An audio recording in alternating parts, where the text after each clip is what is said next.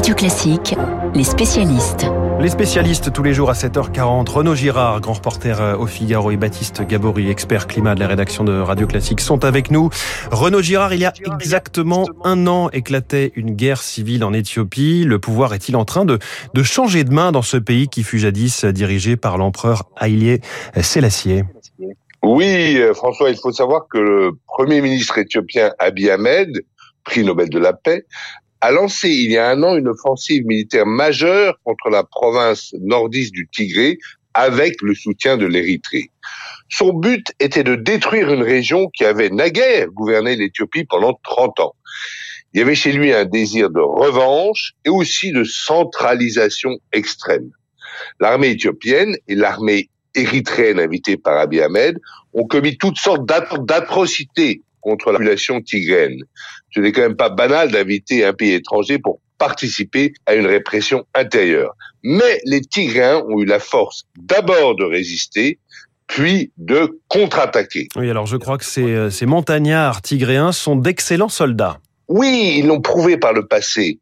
En 1991, ils ont réussi à reprendre Addis Abeba, un régime marxiste très dur, soutenu par les Cubains de Fidel Castro.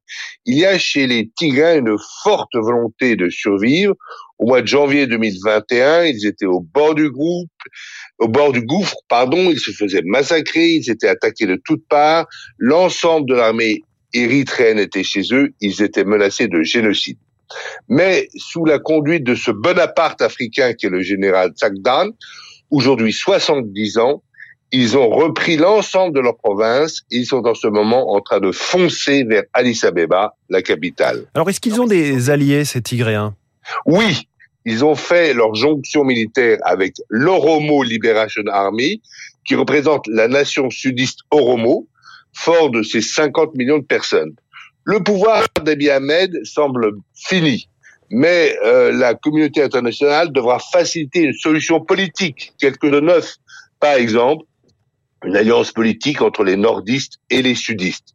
Ce serait la meilleure façon, François, de maintenir uni ce pays de 110 millions d'habitants qui s'était, vous vous en souvenez, tant développé économiquement au cours des 30 dernières années. Renaud Girard, grand reporter au Figaro dans les spécialistes et nous sommes aussi avec Baptiste Gabory, l'expert euh, environnement de la rédaction de Radio Classique. Alors, Emmanuel Macron a appelé hier tous les pays à prendre leurs responsabilités. Il vante les mérites de la solidarité hein, dans le combat climatique. Il est vrai que les pays euh, les plus pauvres sont aussi ceux qui sont les plus vulnérables face au changement climatique. On peut parler, euh, Baptiste, d'injustice climatique. Bah, ce qui est certain, c'est que le changement climatique alors est un phénomène mondial, mais les impacts ne sont pas les mêmes euh, partout. Et sur ce sujet, les études montrent que les pays en développement sont aussi euh, ceux qui sont les plus touchés ou sont ceux qui seront les plus touchés.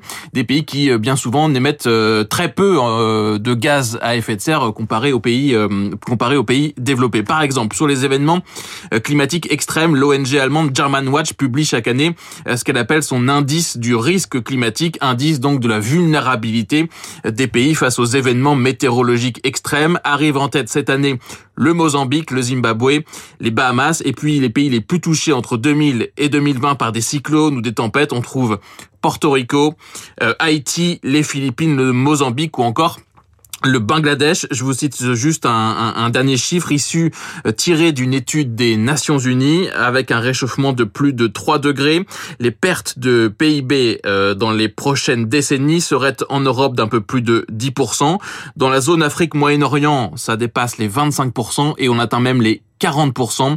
euh, dans l'ASEAN, donc pour l'Association des Nations de l'Asie du Sud-Est. Alors Baptiste, ce qui est fou, c'est que ce sont des pays qui sont à la fois plus souvent touchés et moins à même de faire face à ces catastrophes. Oui, vous avez à la fois la, vulnérabilité de, ces pays face aux aléas climatiques, face à ces tempêtes, ces cyclones. Les cyclones, par exemple, dans les îles du Pacifique, arrivent beaucoup plus souvent euh, qu'en euh, Europe du Nord, qu'en France, par exemple. Et puis, ce sont aussi donc des pays qui n'ont pas souvent les moyens de s'y préparer efficacement, ce qui accroît donc les conséquences de ces catastrophes climatiques euh, quand elles arrivent, des catastrophes climatiques qui engendrent des pertes relatives trois fois plus importantes dans les pays en développement que dans les pays à haut revenu. Alors on parle beaucoup de baisser les émissions de gaz à effet de serre.